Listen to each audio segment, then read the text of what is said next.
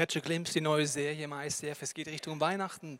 Geheimnisvoll beginnt sie mit diesem Trailer. Es geht um Jesus die nächsten Wochen. Wir wollen tiefer schauen, egal ob man sich als Christ bezeichnet oder nicht. Die Geschäfte sind ja schon seit Ostern gefühlt ready für Weihnachten. Und deswegen sind wir jetzt langsam auch ready mit dieser Serie, mit all dem, was noch kommt, mit dem Gospelkonzert und den vielen Specials, wo wir den Traum haben, dass viele unserer Freunde auch zum ersten Mal Kirche erleben. Und auch die nächsten Wochen wird es weitergehen wie heute, dass besonders, wenn man sich als Christ bezeichnet, Predigen unangenehm für einen sein sollten. Wusstest du das? Also als Jesus gepredigt hat, war es nie für die Menschen unangenehm, die gesagt haben, ja, also ich habe mit Gott nichts zu tun, ich habe da meine Baustellen, ich bin ein Sünder sondern die Predigten von Jesus waren eigentlich immer für die unangenehm, die gesagt haben, also ich bin schon ein frommer oder ein gläubiger Mensch. Für die war es unangenehm und heute wird es auch leider für dich ein bisschen unangenehm, wenn du dich als Christ bezeichnest. Wenn du auf der Suche nach Gott bist, sehr interessant, was könnte unangenehm werden, wenn ich mal Christ bin? Ja, auch sehr interessant. Und wir wollen heute etwas anschauen, wo ich gemerkt habe, da sind wir uns alle eins, egal ob Christ oder nicht Christ. Äh, wir reden gerne über andere Menschen. Ist dir mal aufgefallen? Wir reden gerne über den Chef, wir reden gerne über die Kollegen, wir reden gerne über die Kirche, wir reden gerne über den Pastor, wir reden gerne über wen auch immer. Und dann haben wir solche, ich nenne sie mal die So und So's. Kennst du die So und So's? Das sind so Menschen in unserer Umgebung, über die wir noch lieber reden, weil wir gemerkt haben, von außen betrachtet sind die schlechter als ich, böser als ich, ein größer Sünder als ich. Dann kann man so Sätze sagen wie der so und so, der will Leiter sein oder der will Christ sein. Wir reden auch gerne über Stars, ja, die schauen wir im Fernsehen und denken sich an, ja, der Xavier Naidoo, gell. Also der lebt ja in Kompromissen. Das finde ich als Christ gar nicht gut. Also wir reden gerne über andere Menschen.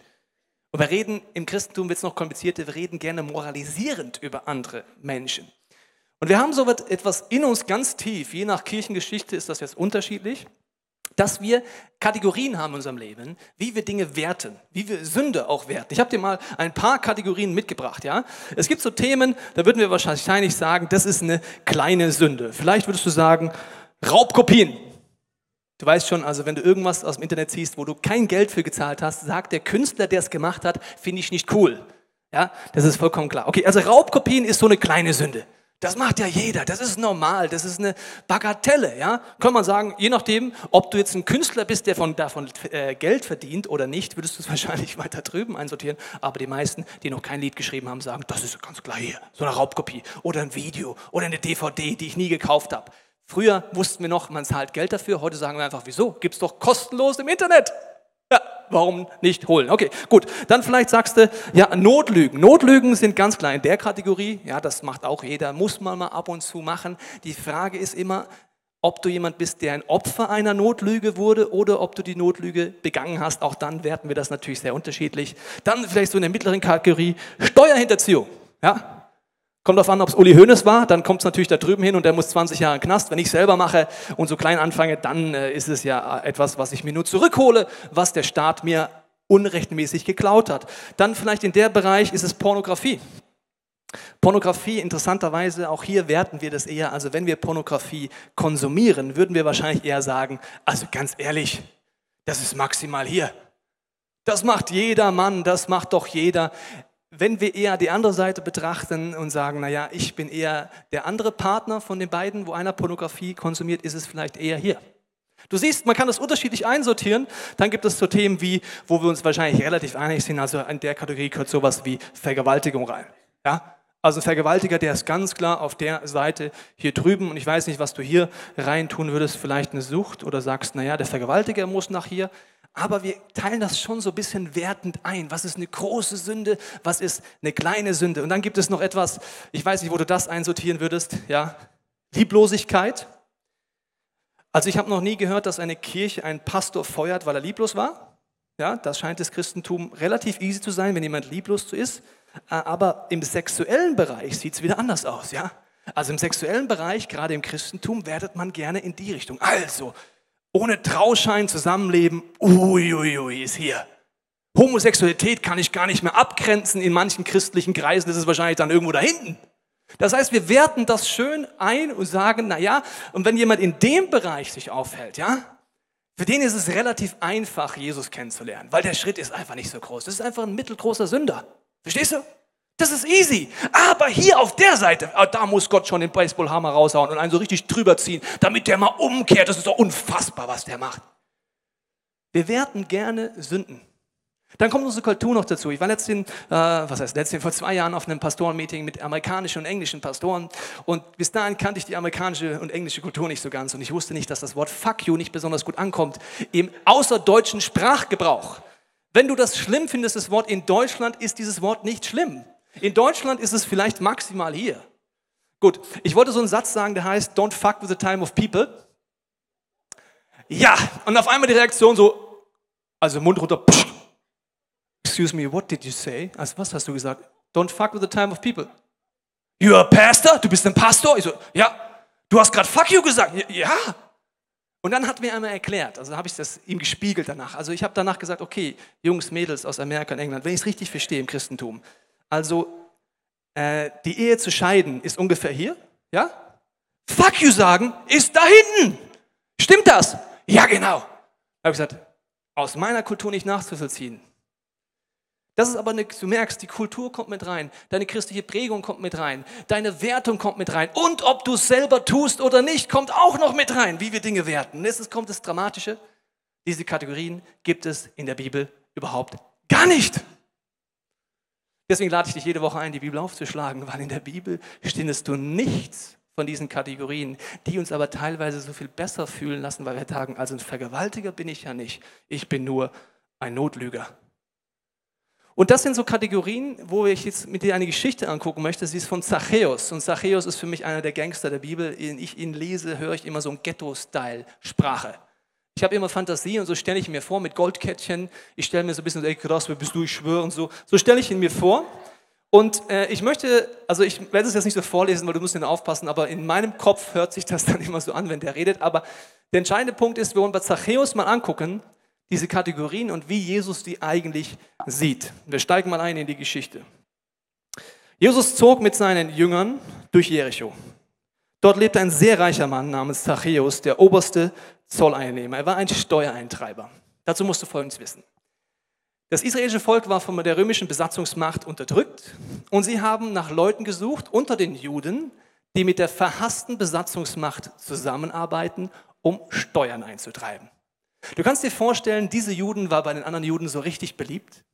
Besonders wenn du weißt, dass die römische Besatzungsmacht einen äh, Prozentsatz festgelegt hat, zum Beispiel 30 Prozent wollen wir von jedem Juden haben. Und das Einkommen der Zolleintreiber war das, was er darüber hinaus einnimmt. Wow, okay, das heißt, so ein Zachäus hat sich überlegt, welche Steuern könnte ich mal erfinden. Steuern auf grünen Rasen, Steuern auf Kinder, Steuern auf was auch immer, Steuern auf Nachnamen. Der, der, hat einfach irgendwie Steuern sich ausgedacht, hat die eingesammelt und das war sein Einkommen. Und er hatte keine Limits.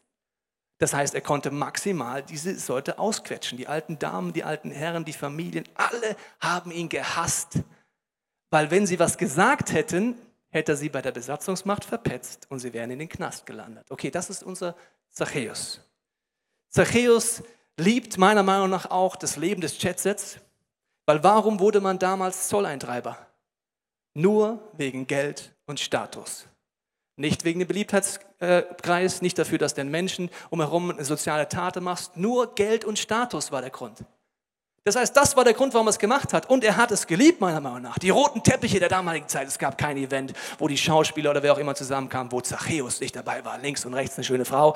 Ist er durchgelaufen mit seiner Sonderbrille. Die Gala, alle Pressefotografen auf der linken Seite rufen so, hey Zachäus, noch ein Bild, noch ein Bild. Ja klar, kein Problem. Sonnenbrille runter, alles klar, Leute. Ja, super, okay. So geht er über den roten Teppich.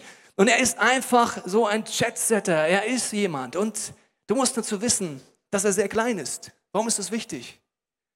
Als er in der Grundschule war, meiner Meinung nach, war er nicht so ganz so beliebt. Die klein, ganz klein in der, warst du ganz klein in der Grundschule, dann weißt du, von was ich rede. Ich war der ganz Große, die werden auch gemobbt, die ganz Großen und die ganz Kleinen. Also die, die einfach rausstechen. Das heißt, er ist endlich mal jemand, verstehst du?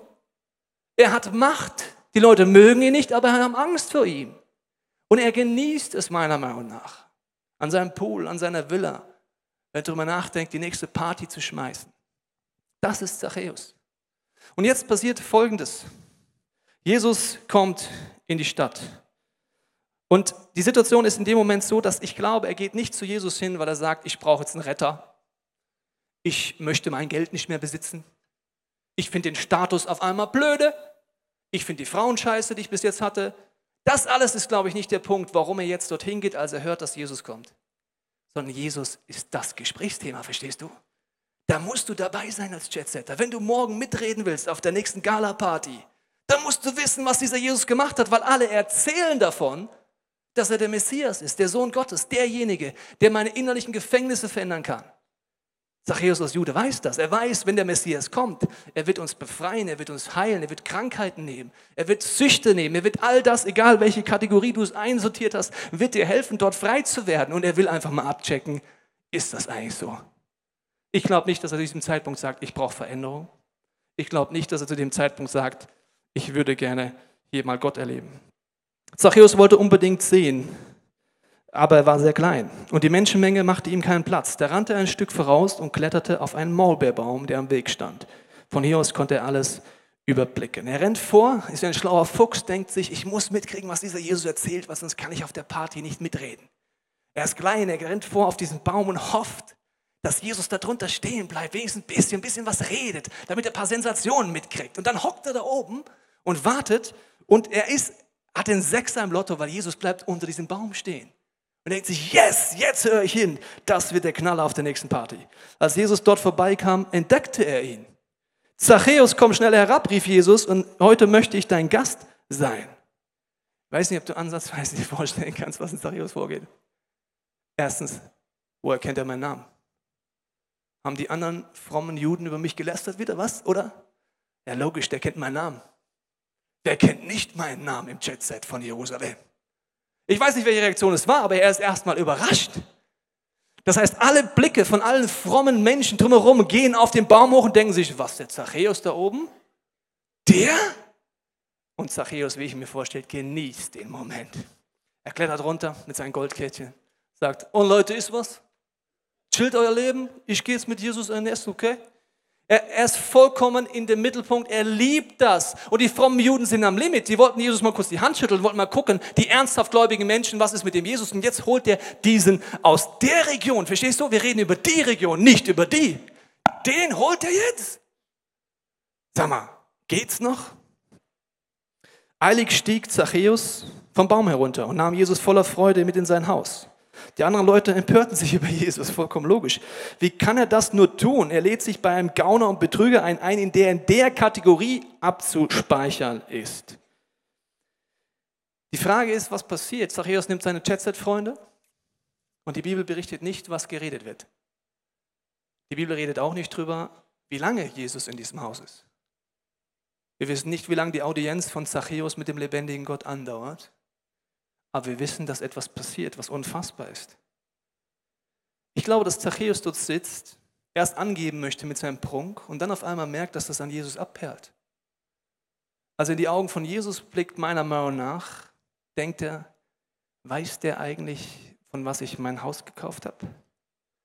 Weiß dieser Jesus eigentlich, wer meine Freunde hier sind? Weiß dieser Jesus eigentlich, wer ich bin? Und er merkt, ja, der weiß das alles. Aber er schaut in Augen eines lebendigen Gottes, die ihn bedingungslos lieben. Das kennt er nicht. Er kennt nur die Situation wie wir, wenn wir hier irgendwo einsortieren, dass wir entweder uns verteidigen und sagen, ja, das macht doch jeder, oder sagen, ja, äh, ich, für mich gelten diese harten Kriterien nicht. Dass wir genauso schnell sind, verurteilen über andere, aber bei uns selber wünschen wir uns mildernde Umstände. Ist das mal aufgefallen?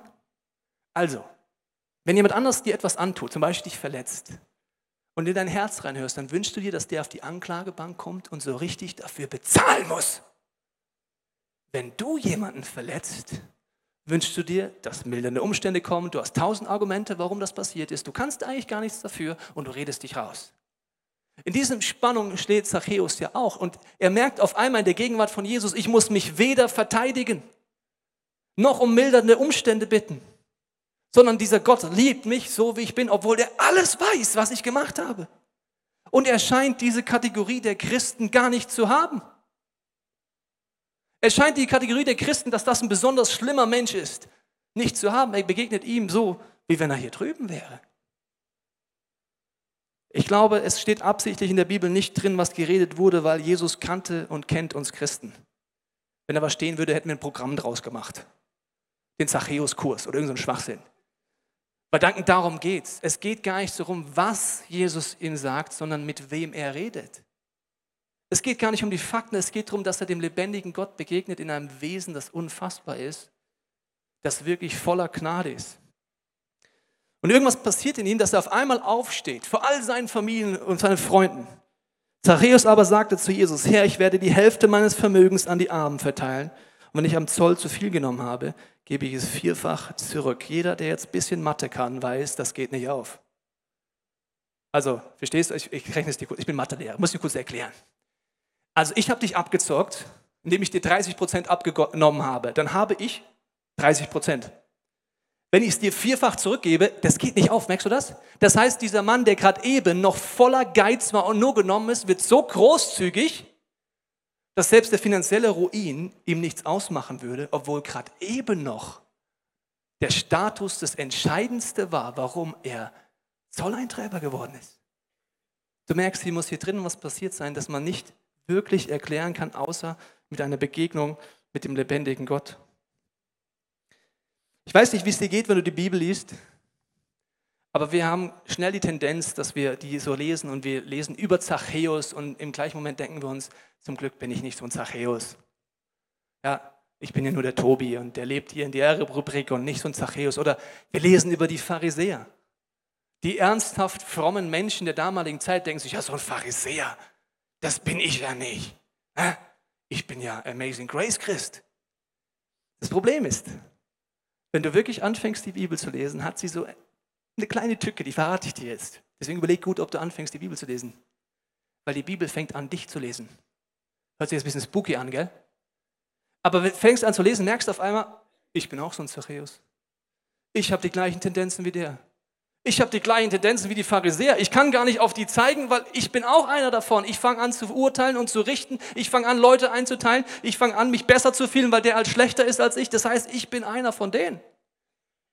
Und genauso die Tendenz wie Zachäus, der ein bisschen schneller läuft, der auf einen Baum hochklettert, der denkt, seine Leistung ist entscheidend, können wir das auch ganz schnell glauben.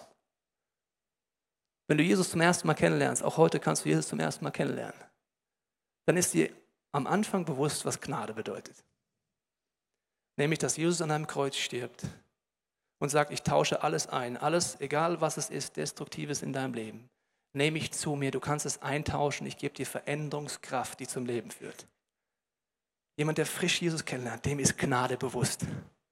Aber jetzt gibt es eine Tücke. Je länger man mit diesem Gott unterwegs ist, desto mehr fängt dieser Jesus an, einen Bereich nach dem anderen zu verändern, zu befreien. Und auf einmal merke ich, naja, also ich bin in dem Bereich schon, schon ein bisschen besser als die anderen. Manche Christen nennen das die Welt, ohne zu wissen, dass es eine Zeitung ist und sonst nichts, aber die Welt. Und das sind so Situationen, wo wir merken, je länger man mit Jesus unterwegs ist, desto mehr kann man vergessen, wo man eigentlich herkommt und desto mehr fängt man an zu urteilen und Leute einzuteilen in Kategorien. Nach der Rede von Zareus sagt Jesus folgendes: Heute hat Gott dir und allen, die in deinem Haus leben, Rettung gebracht denn auch du bist ein Nachkomme Abrahams. Das muss ich dir kurz erklären, weil diese Aussage war der größte Skandal, den ein frommer Mensch hätte hören können. Ein Nachkomme Abrahams, wenn du nicht da warst, die Root-Serie die letzten Wochen, schau sie nochmal an. Das heißt sehr, sehr, sehr viel, wenn du Nachkomme Abrahams bist. Das heißt, du bist dabei. Du bist in Gottes Idee, in seinem Reich, in seiner Familie, du gehörst dazu. Und weißt du, was Zachäus denkt, als du das hörst? Das kann doch nicht stimmen. Ich gehöre doch nicht dazu. Also ich kann, wenn ich Glück habe, kann ich sagen, danke, dass du so gnädig bist, aber ich kann doch nicht zur Familie Gottes dazugehören, zu den Heiligen, die um mich herum sind. Aber Jesus sagt, du gehörst dazu. Zur damaligen Zeit gab es eine Vorstellung, die es heute immer noch gibt. Die Vorstellung war, dass fromme, gläubige Menschen gesagt haben, wir sind drinnen im Reich Gottes, wir sind der Club der Heiligen, wir haben es verstanden, wir leben mit diesem Gott. Und dann gibt es die Menschen, die draußen sind. Die Welt, die Sünder, die Menschen in unserer Stadt. Und jetzt kommt Jesus und provoziert ernsthaft fromme, gläubige Menschen, genau wie heute. Er sagt, ihr denkt, ihr seid drinnen, ihr seid eigentlich draußen.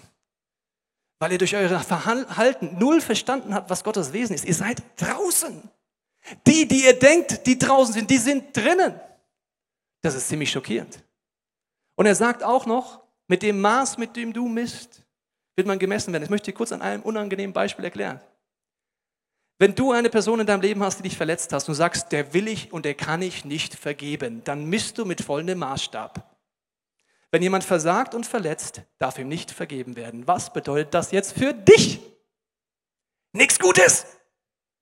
Jesus sagt, mit dem Maßstab, mit dem du misst, wird bei dir auch gemessen werden. Das heißt, du wirst auch in Unvergebenheit leben. Weil du der Meinung bist, ja, der ist schlimmer als ich, dem vergebe ich nicht. Wenn du verstehst, dass du so viel Vergebung brauchst, wirst du anfangen, auch anderen zu vergeben. Und ich möchte sie kurz an einer Zeichnung erklären, dieses drinnen-draußen-Denken, weil das ist sehr weit verbreitet bis heute, weil Jesus einen Satz sagt, den man falsch verstehen kann. Er sagt, es gibt einen schmalen Weg, der in die Ewigkeit führt, ein schmaler Weg, auf dem man gehen soll, wenn man Jesus nachfolgt. Und es gibt einen breiten Weg. Und dieser breite Weg, der führt ins Verderben. Das nennt die Bibel die Welt. Und jetzt ist es so, dass man sich vorstellen kann, ja, das sind ja zwei getrennte Sachen. Also hier wohnen dann die Christen, ja, also die, die mit Jesus leben, die Heiligen und so weiter. Die wohnen da an dieser wunderschönen Straße. Das ist alles perfekt. Die Häuser sehen wunderschön aus, alle weiß gestrichen, rote Dächer. Die Straße ist verkehrsberuhigt, alles ein bisschen langsamer, nicht so Hetze wie in der Welt. Dort spielen einfach wunderschöne Mädchen, natürlich mit Röcken und mit Zöpfen und einem großen Lächeln im, naja, naja, wie auch immer. Und da, das versteht, das ist die Kirche.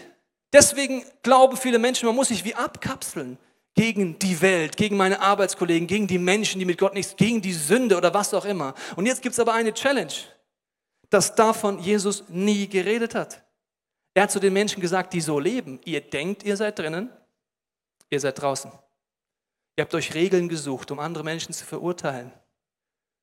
Ihr redet schlecht über Sünder, habt vergessen, dass ihr selber Sünder seid. Ihr werdet mit einem Maßstab, der euch killen wird. Ihr seid religiös.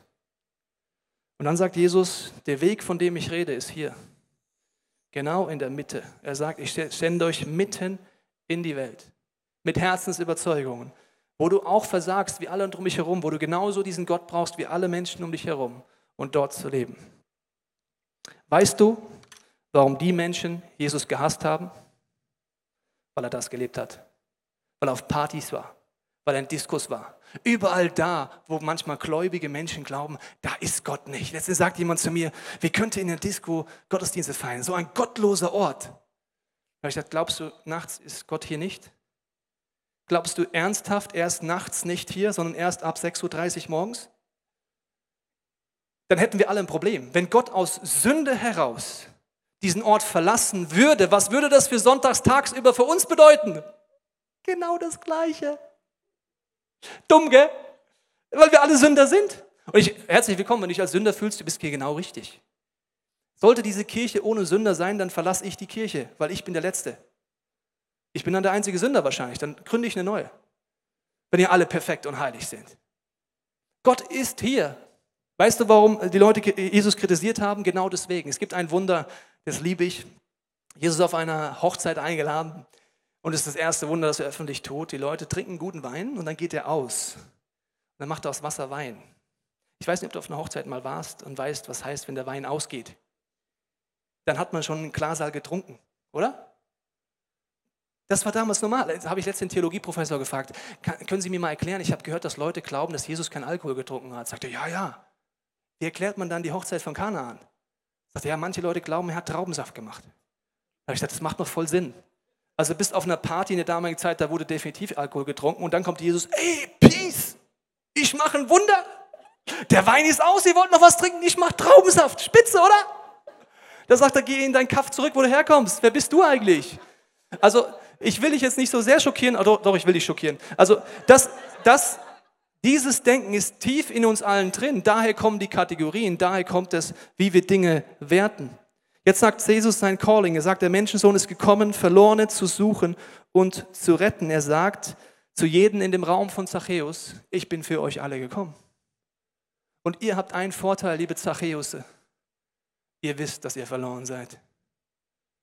Und es gibt ein Problem bei gläubigen Menschen. Sie wissen es nicht. Ihr wisst, dass ihr verloren seid. Die gläubigen Menschen wissen es teilweise nicht. Deswegen verhalten sie sich so, wie sie sich verhalten. Jesus begegnet einem zweiten Zolleintreiber, er heißt Matthäus. Mit diesem Background lese ich dir jetzt eine Stelle vor, wo du weißt, was waren Zolleintreiber eigentlich für Menschen. Als Jesus die Straße entlang ging, sah er Matthäus in seiner Zollstation sitzen. Komm mit und folge mir nach, sagte er zu ihm. Und Matthäus stand auf und folgte ihm nach. Am selben Abend lud Matthäus Jesus und seine Jünger zum Abendessen ein. Einige andere Steuereintreiber und viele stadtbekannte Sünder waren ebenfalls eingeladen. Die Pharisäer waren empört. Wie kommt euer Meister dazu, mit solchem Abschaum zu essen? fragten sie die Jünger. Als Jesus es hörte, antwortete er, die Gesunden brauchen keinen Arzt, wohl aber die Kranken. Und er fügte hinzu. Nun geht und denkt einmal darüber nach, was mit dem Wort in der Schrift gemeint ist. Ich will, dass ihr barmherzig seid, eure Opfer will ich nicht. Denn ich bin für die Sünder gekommen und nicht für die, die meinen, sie seien schon gut genug. Bei Jesus gibt es genau zwei Kategorien, nicht die da hinten. Es gibt die eine Kategorie, Leute, die denken, die meinen, sie seien gut genug. Und Leute, die wissen, sie brauchen einen Retter, sie brauchen einen Gott. Die zwei Kategorien gibt es. Und in Klammern, Jesus sagt deutlich, dass die, die denken, sie brauchen Gott nicht, ihn genauso dringend brauchen wie alle anderen auch. Es gibt eine Herausforderung.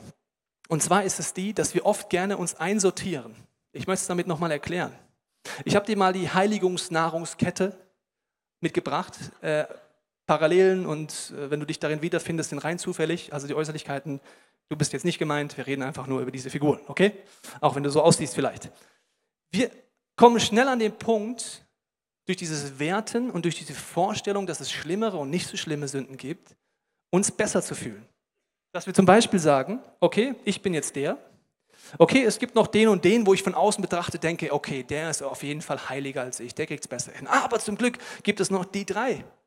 Mit denen verglichen bin ich gar nicht so ein schlechter Mensch. Ich bin eher ein Gutmensch und rede deswegen über die Schlechtmenschen. Weißt du, was das Problem ist? Du sortierst dich vielleicht so ein, aber es kann sein, dass Hannelore dich so einsortiert. Das heißt, du nimmst andere Menschen, um dich besser zu fühlen, und die Hannelore macht es mit dir genauso. Die denkt sich also, wenn ich mir den Egon angucke, ganz ehrlich, also was er in dem Lebensbereich macht, dagegen bin ich doch nicht so ein schlimmer Sünder. Diese ganzen Einsortieren, dieses Vergleichen, dieses Urteilen, dieses Richten hält uns alle davon ab, Jesus so kennenzulernen, wie er ist. Sein Wesen kennenzulernen. So wie in diesem Moment als Zachäus Jesus in die Augen blickt und erkennt, wer dieser Jesus wirklich ist? Ich glaube, das Entscheidende ist nicht so sehr, dass du mehr weißt.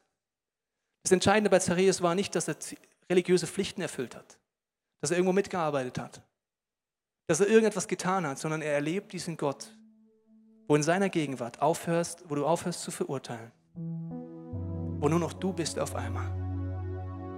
Egal, ob es dort draußen einen Vergewaltiger gibt oder irgendjemand anders. Auf einmal bist nur noch du da. Und Gott sagt, lass uns über dich reden. Lass uns aufhören, über andere zu reden. Ich liebe dich, wie du bist. Genau wie Zachäus bedingungslos liebe. Und die Messlatte, die du anlegst, zu urteilen, hat Gott nicht. Gott kostet es genau gleich viel, als er am Kreuz stirbt. Ob es eine kleine Sünde ist oder eine große. Er wäre auch für die kleine Sünde gestorben, aber er hat diese Kategorie sowieso nicht. Und übrigens wertet er es genau andersrum. Er sagt, Lieblosigkeit, wenn es überhaupt eine Wertung gibt, also Leute zu verurteilen, zu richten, mit Zeigefinger auf Leute zu zeigen, wenn es eine Wertung gibt, dann ist die hier.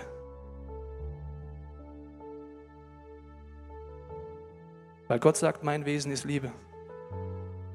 Ich strecke meine Hand aus. Er sagt, er ist ein Arzt. Das macht nur Sinn, wenn ich ehrlich werde vor diesem Arzt. Oft haben wir Scham. Vielleicht hast du Dinge in deinem Leben, die keiner weiß. Vielleicht liegt es acht Jahre zurück, neun Jahre zurück, zehn Jahre zurück, vielleicht Jahre. Vielleicht das Kind, das du abgetrieben hast und tief drin weißt, diesen Schmerz, dass diese Entscheidung falsch war. Vielleicht ist es, dass du nackte Haut dir anguckst und keiner kriegt es mit im Internet. Ich weiß nicht, was das ist. Aber Jesus weiß es eh schon und er schaut dich mit liebenden Augen heute an und will dir heute Gnade erklären. Dass er für dich gestorben ist und dass deswegen alle Menschen um dich herum egal sind in diesem Moment. Du dich nicht verteidigen musst, sondern wie wenn du zum Arzt gehst und einen Hautausschlag hast, macht es nur Sinn, wenn du erstens zum Arzt gehst und zweitens dann sagst, ich knöpfe mein Hemd auf und zeige den Ausschlag meinem Arzt. Es macht keinen Sinn, ihm nur zu erzählen. Zu sagen, ja, da ist so ein Ausschlag und der sieht grün aus. Sagt der Arzt, darf ich drauf schauen? Bei einem weltlichen Arzt würdest du es nicht tun, aber bei Gott machen wir es oft, weil wir Gnade nicht verstehen. Jesus ist am Kreuz für dich gestorben. Das kannst du heute zum ersten Mal annehmen und wieder neu. Er lädt dich ein, den Pharisäer in dir zum Schweigen zu bringen. Er lädt dich ein, den Zachäus in dir ernst zu nehmen. Und er lädt dich ein, die ausgestreckte Hand entgegenzunehmen. Ich werde dir jetzt die Möglichkeit geben, einen kurzen Moment der Stille zu nehmen und zu reflektieren, was dein Schritt heute sein kann. Vater, ich danke dir, dass wenn wir jetzt die Augen schließen, unser Herz aufmachen, dass du uns zeigst, was du für uns heute als Angebot hast. Du siehst unsere Prägungen, unsere Vorstellungen, auch die Ängste, die vielleicht in uns sind, die Scham. Ich bete, Heiliger Geist, dass du uns jetzt zeigst, was dein Angebot ist, wie wir reagieren können, wie wir einen Schritt gehen können. Jesus, danke dir, dass keine Sünde zu groß für dich ist und keine zu klein. Dass du immer das gleiche Angebot machst. Ich bete, befreie uns als Kirche von falschem Moralisieren, von falschen Werten. Und ich bitte dich stellvertretend um Vergebung, wenn du heute hier bist und Christen begegnet bist, die Versagen in deinem Leben überbewertet haben, dich verurteilt haben. Vielleicht wegen deiner Sexualität, deiner Sucht. Und ich danke dir, Jesus, dass du heute uns zeigst, dass wir alle in einem Boot sitzen. Dass wir alle Vergebung brauchen, dass wir alle die Tendenzen von Zachäus, des Pharisäers in uns haben und die Tendenzen, das Zerstörerische zu tun. Vater, du weißt, dass wir heute hier sitzen und sagen, ich habe immer noch die Tendenz in mir, falsche Entscheidungen zu treffen. Und ich möchte es nicht mehr vertuschen, sondern ans Licht bringen. Amen. Ich möchte dich einladen, werde in den nächsten Minuten dich wie nur für dich alleine anzuschauen und sagen, ich gehe aus diesen Kategorien raus. Du hast die Möglichkeit, während diesen gesungenen Gebeten, sagen, ich tue Kerzen anzünden als Symbol dafür, wo ich Dinge ablegen möchte in meinem Leben oder Hoffnung brauche. Weil ich wie Zachäus seit Jahren mit Dingen rumschleppe, die ich nicht, keine Befreiung erlebe. Du kannst auch in den hinteren Teil zu unserem Gebetsteam gehen, das auf dich wartet, mit dir beten möchte. Und ich bitte dich einfach, dass du diesen Moment nutzt, dass Gott dir sein Wesen zeigen kann. Zum ersten Mal oder wieder neu. Das liebt, das vergibt und das voller Gnade ist. Und er wird dir zeigen, wenn du dich traust, dass am Ende vom Tag egal ist, wo du dich einsortierst. Ob es Menschen gibt, die schlimmer oder nicht schlimmer sind als du, was geht um dich? Es geht um deine Leichen im Keller. Es geht um dein Versagen.